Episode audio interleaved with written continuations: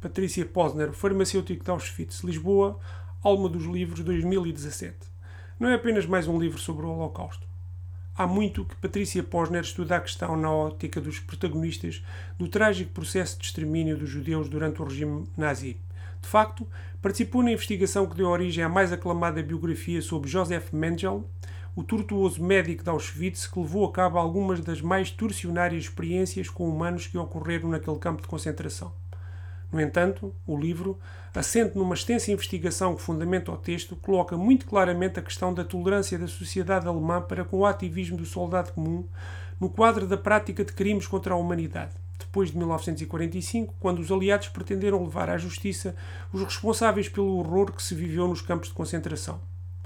O comum era a regra, nunca perguntar o que alguém fez durante a guerra.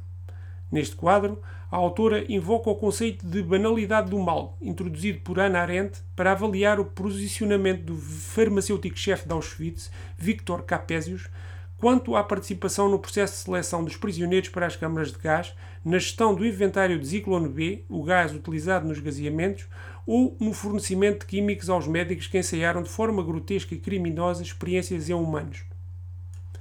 A utilização de quantidades industriais do gás, produzido pela IG Farben e adaptado para o assassínio massivo nas unidades de gaseamento dos campos da morte, estabelece a ligação da indústria alemã à afirmação do partido nazi e do seu líder no período que antecedeu o início da Segunda Guerra Mundial.